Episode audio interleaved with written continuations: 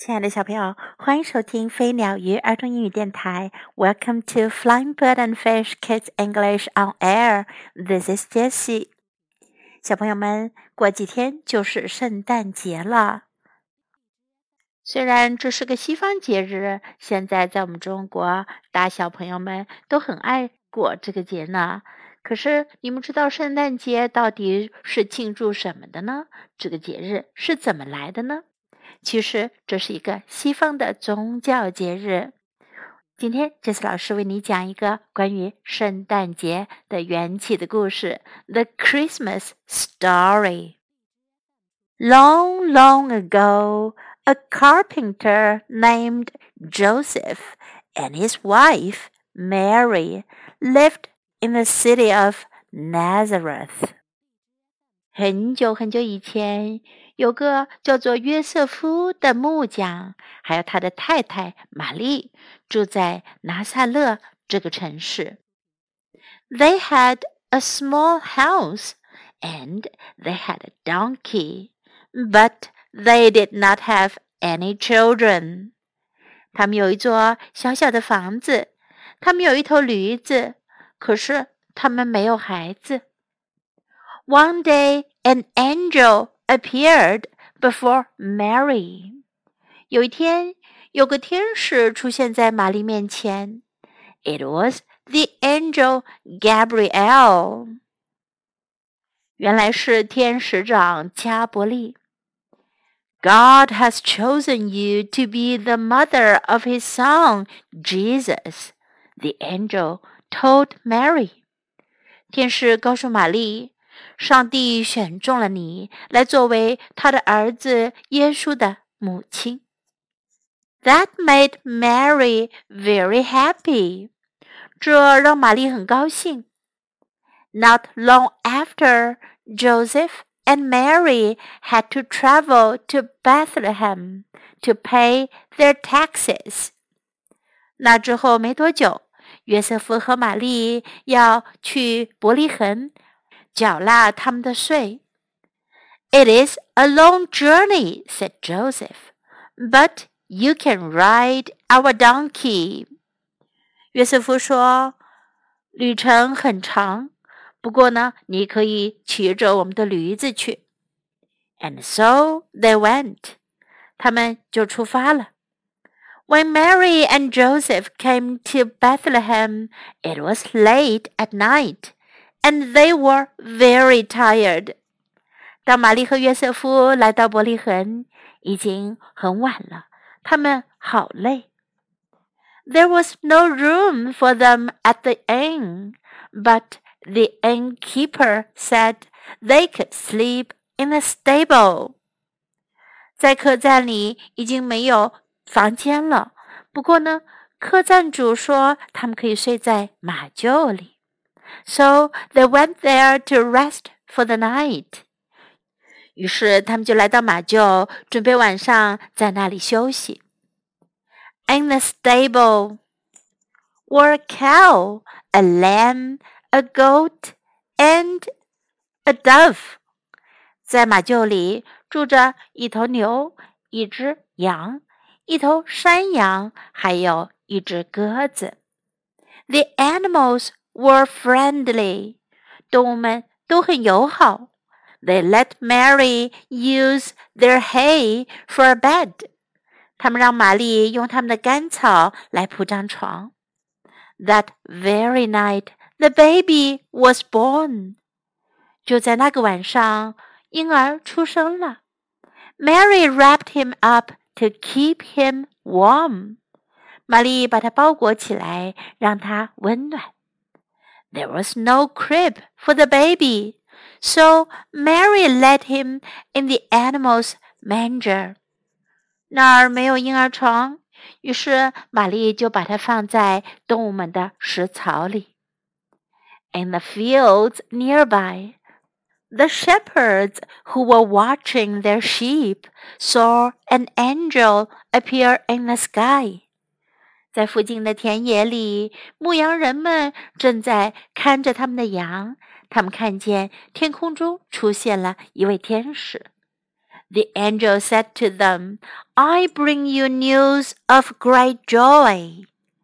天使对他们说：“我给你们带来了非常快乐的消息。Tonight in Bethlehem, a baby has been born in a stable. 在今晚的伯利恒，有个婴儿在马厩出生了。He is called Jesus Christ, and he is our Lord. 他叫做耶稣基督，他是我们的主。The shepherds went to the stable, and when they saw the little baby in the manger, they were filled with joy. 牧羊人们来到马厩， 当他们看到那食槽里的小小婴儿，他们充满了欢乐。The shepherds knelt before little Jesus. 牧羊人们在小耶稣的面前跪了下来。then they went out to tell people what the angel had said about the newborn baby. 然后他们就出去告诉人们天使所说的关于这新生婴儿的事。Far away in the east lived three wise men. 在很远的东方住着三位有智慧的人。they saw a new star in the sky. 他们看见天空中出现了一颗星星。The three wise men knew the star was a sign, a sign that their Lord Jesus had been born. 三位 智慧的人知道这星星是一个象征，告诉他们他们的主耶稣已经出生了。So the wise men set out to follow the star. 于是这些聪明人就跟着星星出发了。The star led them all the way to Bethlehem. 星星领着他们一路走到了伯利恒。It came to rest right above a little stable. 星星刚好在一个小小的马厩上空停下了。the wise men went inside the stable. 有智慧的人走进了马厩里。They saw Joseph and Mary with the newborn baby. 他们看到了约瑟夫和玛丽，还有那新出生的婴儿。They knelt down before the baby Jesus and gave him gifts of gold and frankincense and myrrh. 他们在婴儿耶稣面前跪下，给他带来了黄金、乳香和没药的礼物。Everyone was filled with joy，人人都高兴极了。 Even the animals in the stable seemed to know how special this baby was，甚至是马厩里的动物们，看来也知道这个婴儿有多么的特别。Now, every year at Christmas, we celebrate the birth of Jesus Christ because he brought the good news of God's love to the world. 现在每年的圣诞节，我们都要庆祝耶稣基督的诞生，因为他给这世界带来了上帝的爱的好消息。在今天的故事中，我们可以学到这样一些内容。Long, long ago，很久很久以前。Long, long ago。Carpenter，木匠。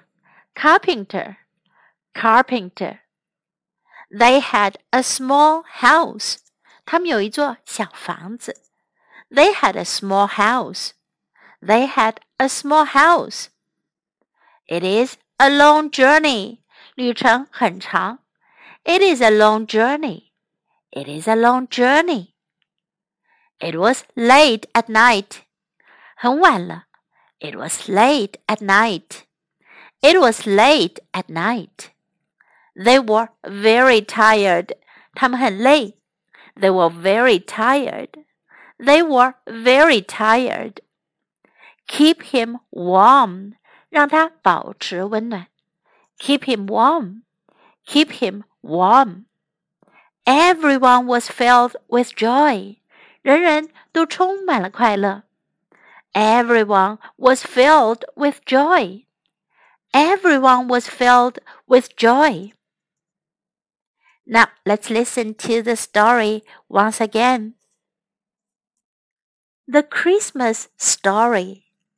Long, long ago, a carpenter named Joseph and his wife Mary lived in the city of Nazareth. They had a small house and they had a donkey, but they did not have any children. One day, an angel appeared before Mary. It was the angel Gabriel. God has chosen you to be the mother of his son Jesus. The angel told Mary. That made Mary very happy. Not long after, Joseph and Mary had to travel to Bethlehem to pay their taxes. It is a long journey, said Joseph, but you can ride our donkey. And so they went. When Mary and Joseph came to Bethlehem, it was late at night, and they were very tired. There was no room for them at the inn, but the innkeeper said they could sleep in the stable.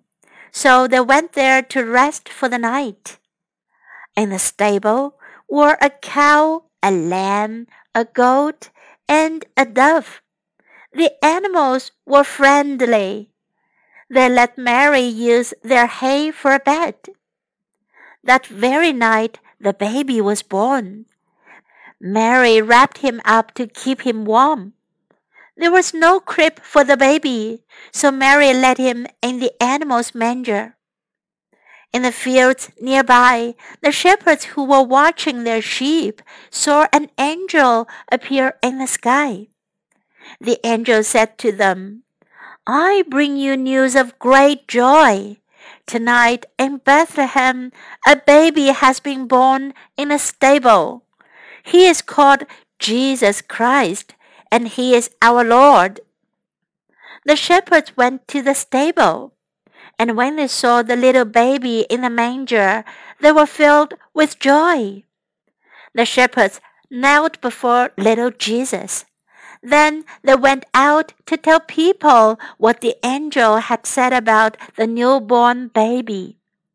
Far away in the east lived three wise men they saw a new star in the sky. The three wise men knew the star was a sign, a sign that their Lord Jesus had been born. So the wise men set out to follow the star. The star led them all the way to Bethlehem. It came to rest right above a little stable. The wise men went inside the stable they saw Joseph and Mary with the newborn baby.